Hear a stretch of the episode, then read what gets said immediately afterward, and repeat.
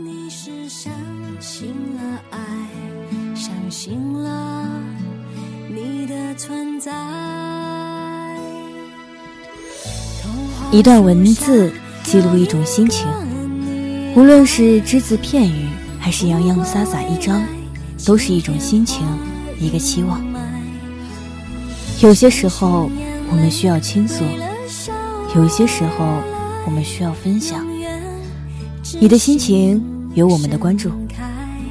大家好，现在是北京时间二十一点整，欢迎大家在周五的晚上与我和我的导播琴瑟。相约在沈肯尼官方 YY，ID 幺四九零五，我是童子。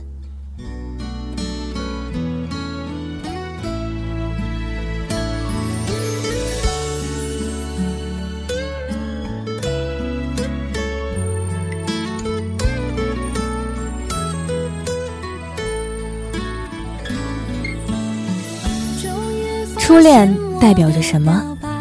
代表着美好的青春。青涩的回忆，有哭有笑，有甜有苦。那么今天的故事呢？童子将为大家带来你心中的那一份初恋物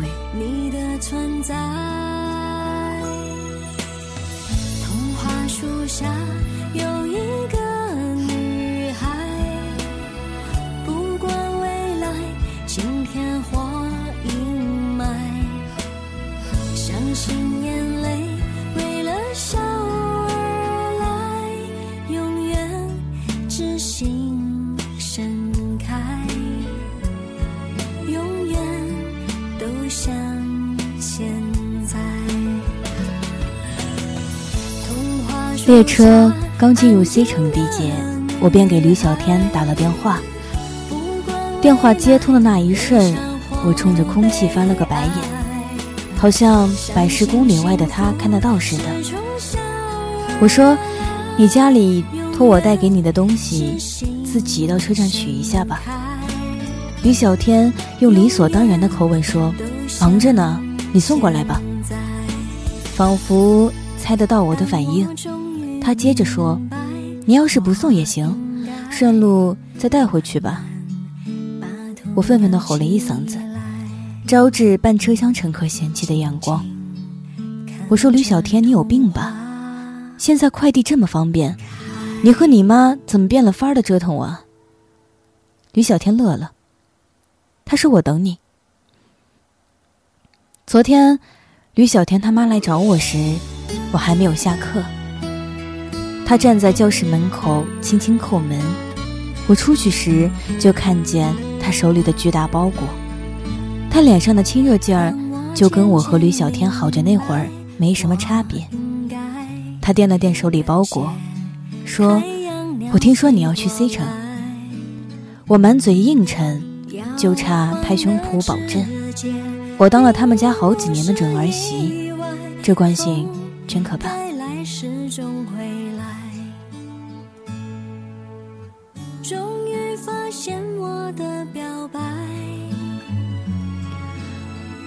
对于分了手的男女，故地重游无疑是件如同凌迟般残忍的事，尤其是被分手的那个。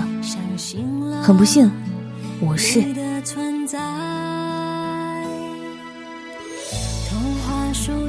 出租车一驶上 C 大那那条两侧栽满泡桐树的路，眼瞅着又是一年桐花开。细碎的紫色小喇叭秘密高悬，一时间我恨不能自毁双目。这种情形下，面对挨千刀的吕小天，我要是能有半分好颜色，那绝对能领奥斯卡小金人了。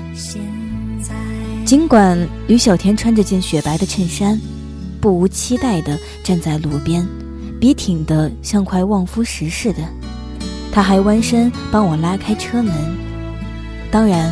我把他的殷勤理解为他对来自家乡与亲情的爱心包裹的期待。我把东西往他怀里一塞，拧身坐回车里。师傅，开车。吕小天的手扶在车窗玻璃上，皱眉瞪眼地说：“许乐乐，你这么无情无义，是不是太过分了？我不理他。目视前方，再说一句：“师傅，开车。”可是我觉得，一脸憨厚的司司机师傅是吕小天他们家亲戚，因为他转过头，无奈的看我一眼，用很浓重的山东口音回答我：“姑娘啊，我怕他把脚在车轮子底下。”我瞪吕小天一眼，可是他乐了，跳脚扬扬臂。掠了数枚铜花在手，摊在掌心，举给我看。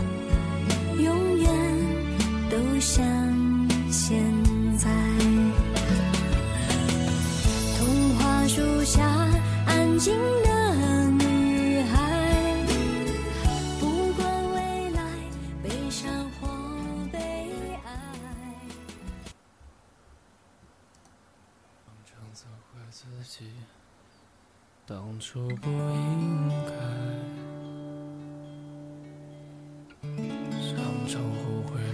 我和吕小天从高二开始谈恋爱，那么多年了，我们都曾以为会牵着对方的手进入婚姻殿堂。我们俩甚至把客厅以及卧室挂什么颜色的窗帘，或者谁做饭、谁洗碗这类的琐碎事都计划好了。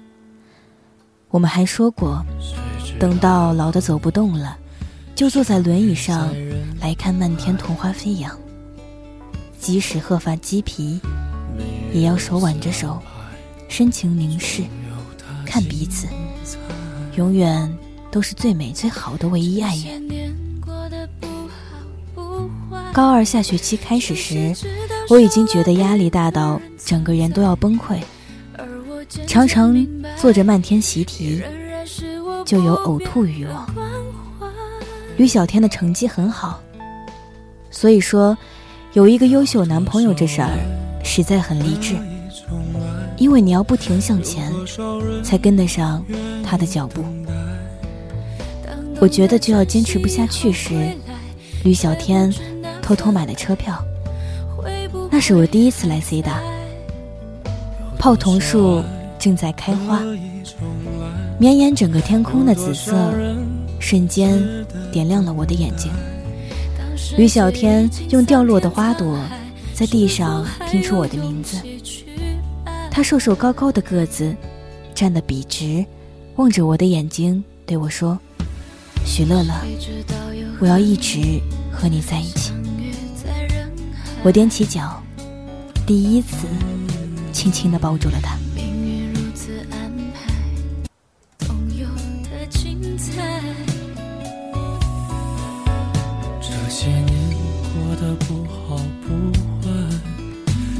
只知道少了一个人存在，而我渐渐明白，你仍然是我不变的关怀。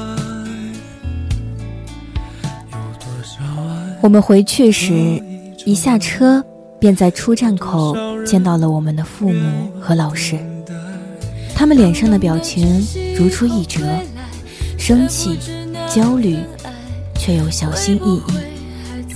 拥挤的人流中，吕小天将我的手用力一握，说：“别怕，不怕才怪。”可是大人们似乎已经达成共识，目光显得比我们更的更闪躲，只含糊地说了一句：“只要保持成绩。”之后，他们对这件事绝口不提，直到。我和吕小天被同一所大学录取后，我爸妈终于长舒了一口气。喜形于色时，我爸说：“让小天有空来家里玩。”我转过脸，偷偷的笑。一直到大学毕业，我都觉得挺幸福的，真的。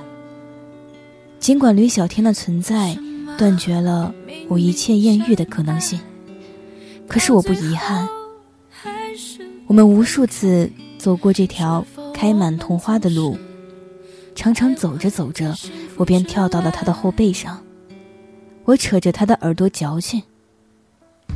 吕小天，你愿意一直背着我走下去吗？到老，到死。他大声的嚎：“我愿意。”我笑着在他的背上扬起脸，望见花树上空被花枝切割的明朗的蓝天。真想就在这一瞬间，我们齐齐老去，到老迈白头，只剩下两相扶携，断绝一切旁逸斜出的可能。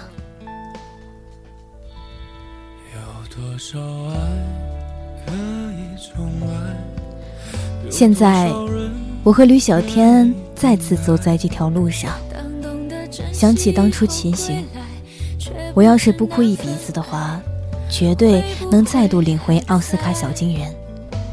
我隐忍着，轻轻地吸了一下鼻子，可是吕小天立马凑过脸来，笑笑的模样特欠扁。他说：“你要是想哭的话，就哭吧，我等着看呢。”我抬起一脚踹在他的腿上，跟着眼泪就落下来了，好像我眼泪的阀门就安在他腿上一样。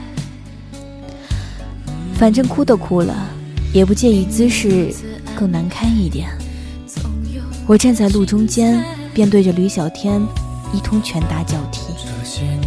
我说：“吕小天，我们已经分手了，你凭什么还这么欺负我？”可是吕小天做出满脸无辜委屈神色，他说：“我没想分手啊，不是你要分的吗？”他说：“许乐乐，你当时不是挺牛的吗？小脊梁挺得笔直，我还以为你飞奔在幸福之路了呢。怎么着，没遇见比我更好的？自大狂！”我咬牙切齿，我想。吕小天爱呀爱的这么些年，是不是真的还没弄懂爱的真谛？那样的话，还真是白瞎了我这投入一场的陪练。我觉得爱情就是，不是因为你有多好，而是因而是因为你是你，所以我可以接受你的任何不好。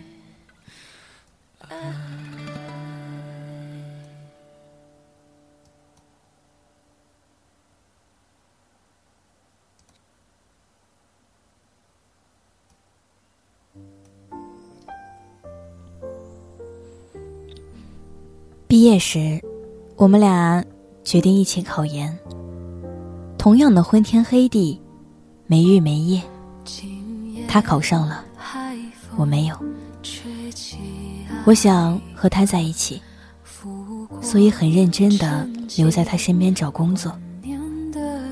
我不止一次的说过，毕业后在工作中频频碰壁的，大多数是我们这样。当初在学校里，因为成绩还过得去而牛气冲天、不可一世的人，我们高不成，低不就，既没有能力踏上一个较高的起点，更加不能弯下身从最底层做起。一年里，我换了很多份工作，甚至在商场里做化妆品推销员，在自己脸上抹五颜六色的彩妆。冲着经冲着经过的男女微笑。吕小天看见我的时候，就铁青了脸。那天，他拉着我的手往回走，一路都没有说话。进屋之后，他一边给我拿拖鞋，一边垂着脑袋说：“对不起。”他知道家里。一直希望我回去，回那个安稳小城，过平静平常却无忧无虑的日子。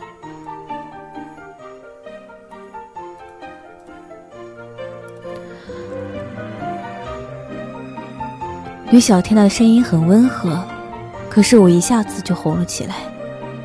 我说：“你干嘛说这个？你对不起我了。”我说：“凭什么？”我许乐乐从小到大公主一样活着，怎么就沦落到今天了？开始时，吕小天没怎么说话，可是他一言不语的模样，助长了我的嚣张气焰。我把这一年多来的不愉快全部发泄在他身上。那是我们吵得最凶的一次，凶到我从他发红的眼睛里看得见自己扭曲的嘴脸。我忽然就觉得，我们之间完了。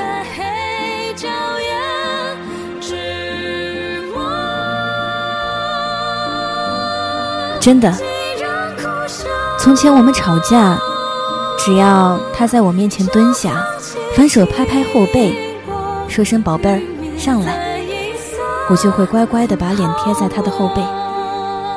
而现在，他摔门而出，从来没有过的无望感受，彻头彻脑的笼罩着我。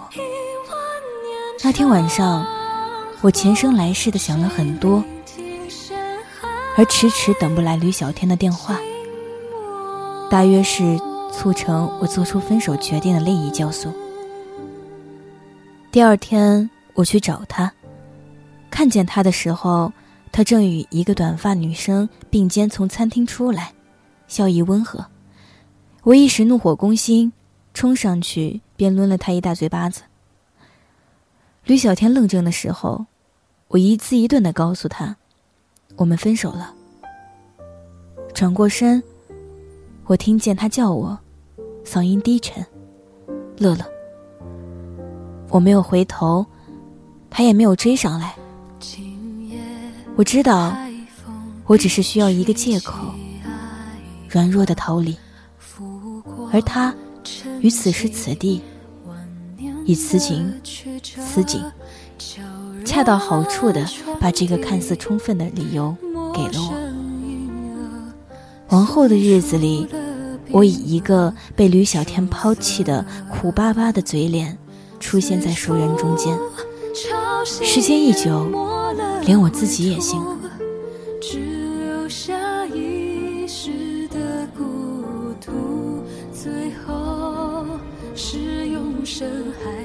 救赎？请给予最虔诚道出。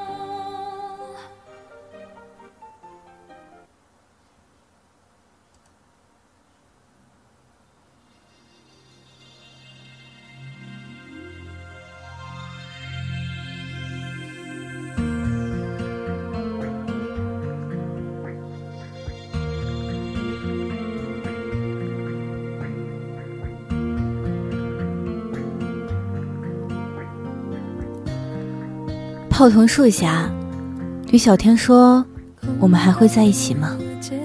我问他为什么，他的答案很拙劣。他说：“因为再没有一个女的能舌头打结儿似的把我的名字叫得千回百转。”我白了他一眼。我觉得，我要是再问一遍为什么，他一定会说：“没有一个女的。”眼刀甩得比我更利索，可是我的回答很决绝。于小天，我们桥归桥，路归路。于小天低垂了眼，低垂了眉眼。我熟知他的每一寸神经，他的欢喜和悲伤。可是这时刻，我调转了视线。他说：“你想我吗？”我没有否认。他眼里似有火花一闪，清风起时，泡桐树的细碎花朵簌簌而落。我抬眼望，那些飘扬的那些飘摇的紫色，像是凝了烟雾一般，含着淡淡愁绪。想起当初，吕小天曾用这幽紫泡桐花在地上拼出我的名字，然后望着我的眼睛跟我说：“我要一直和你在一起。”这样坚定深情而幼稚的话，现在他不屑于再屑不屑于不屑于再说了吧？或者他只是不屑于再和我说？这么一想，我就有些不淡定了。我从来觉得，对于那些分了手的男女，只要你过得比我好，那绝对是最假惺惺的一句话。你再怎么幸福，可是这幸福不是我给予的，难免五味杂陈。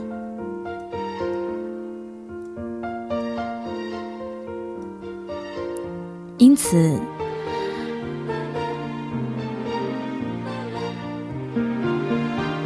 此情此景，如此心境。面对站立我身前一堵强势的吕小天，我有些脑残的说了句似乎不该说的话：“和你在一起的那个短发小小姑娘，她还好吗？”吕小天神色迷茫，问我哪个短发小姑娘？你一共有多少小姑娘啊？我有些恼火。那些情绪似乎忽然而至，又似乎一直在那里，并急于找到出口。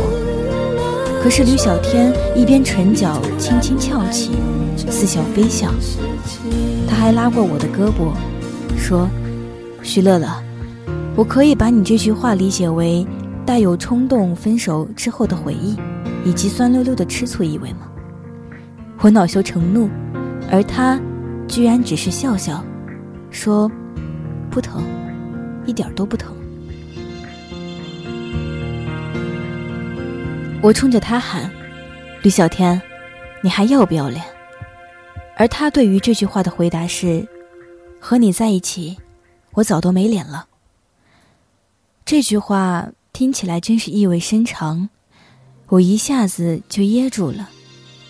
恰巧这时林英。林林荫路上走过来两位姑娘，互挽着手臂，脸上笑笑的，不时向这边望一眼，似乎还小声说着什么。我冲吕小天使了个眼色：“你们认识？”吕小天回头时，一个姑娘就冲他打了招呼：“嗨，小天。”大约是见吕小天还抓着我的胳膊，于是很自然地问：“小天。”这是你女朋友吗？怎么也不给我们介绍一下？我趁机拍掉吕小天握着我胳膊的手，没好气的回他一句：“我怎么可能是他女朋友啊？充其量也就他前妻。”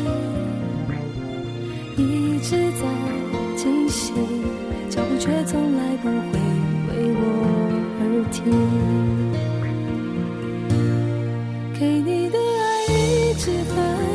从 C 城回来之后，我愈发觉得吕小天这厮让我恨得牙根痒痒了。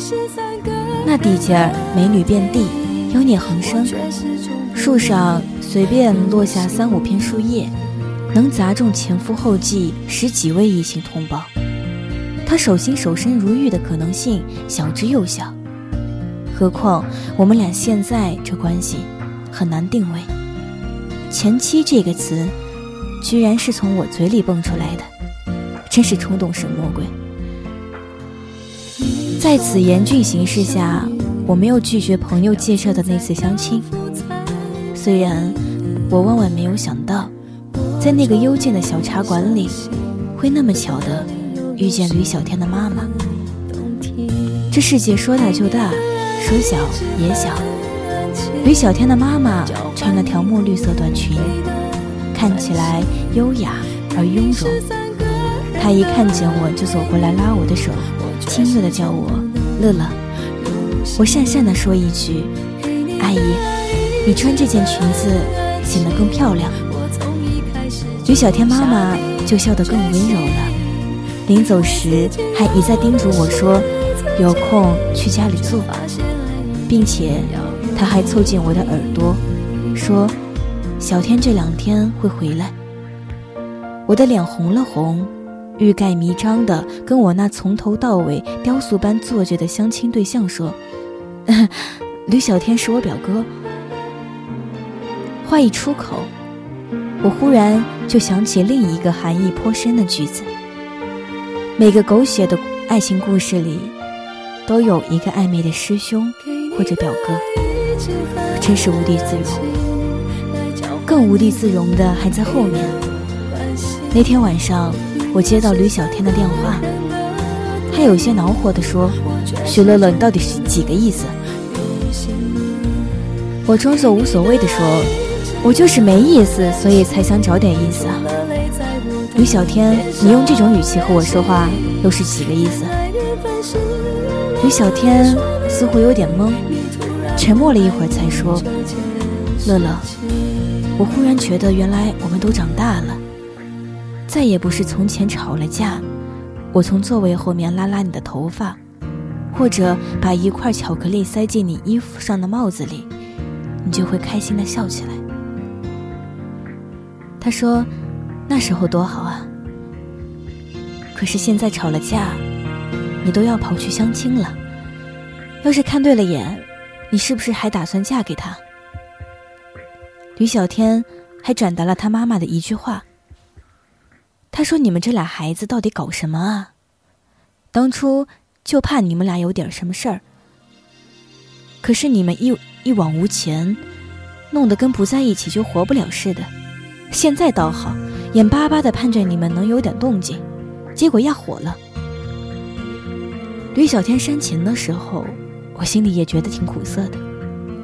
我差点冲动的想要跟他说：“要不，小天你回来吧，这里有家有我。”当然，我没有说，因为我知道吕小天很有可能留校。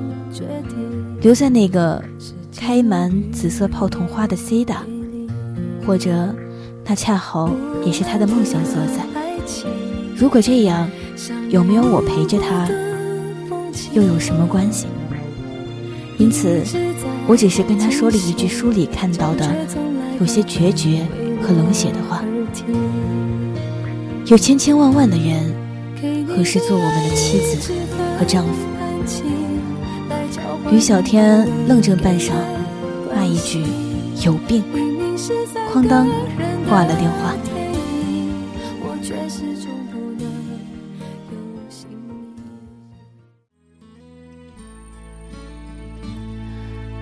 和吕小天渐渐少了联络，不是没有忧伤怅惘，我曾深爱，并任由与他相关的太多细节。如同爬山虎的脚爪般深入我生命脉络，不到失去时，甚至不能自知。只是生活，却也不能因为少了谁的存在，便放任它变得面目全非。因此，在那些平淡却平静的日子里，我曾一度认为将持续这样的生活。我在小城做小学教师。第二年，我陪着那些孩子升上二年级，看他们欢欣同志眉眼，一日一日舒展，像苗苗木抽出枝条，心里慢慢的会溢出欢喜。初冬傍晚，复单身男士邀约，出来时已是掌灯，昏黄路灯下，恍惚有雪粒轻盈，忍不住伸出手。身边的男人紧了紧衣领，冷。他说：“快上车吧。”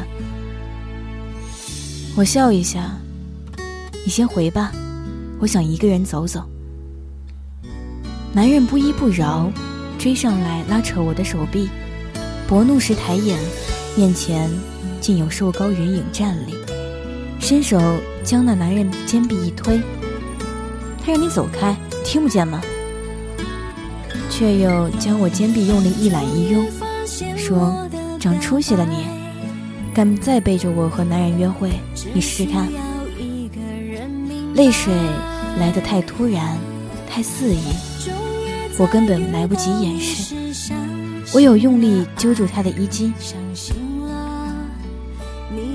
将额头抵在那胸膛，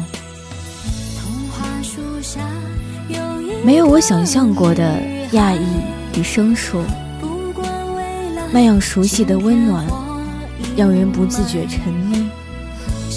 他终是回来了，并且他坚定地表示留下来不走了。我的心啊，就像是盛满欢喜的罐子，涌动着感动和心酸，满满的都要溢出来。尽管我一再笑话他没出息，而他不停甩我白眼球，说你懂什么？我懂什么？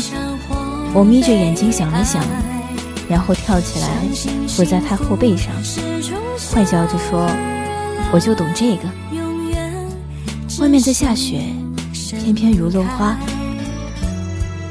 于小天背着我走出门去，两个人却只有一行脚印，脚步簌簌，踩踏新雪，夹杂雨声依依。没有桐花，雪花也很美。嗯，累吗？有点儿。是不是我长胖了？不是，是我技能生疏了。那以后你要好好练习才行，三练，冬练三九，夏练三伏。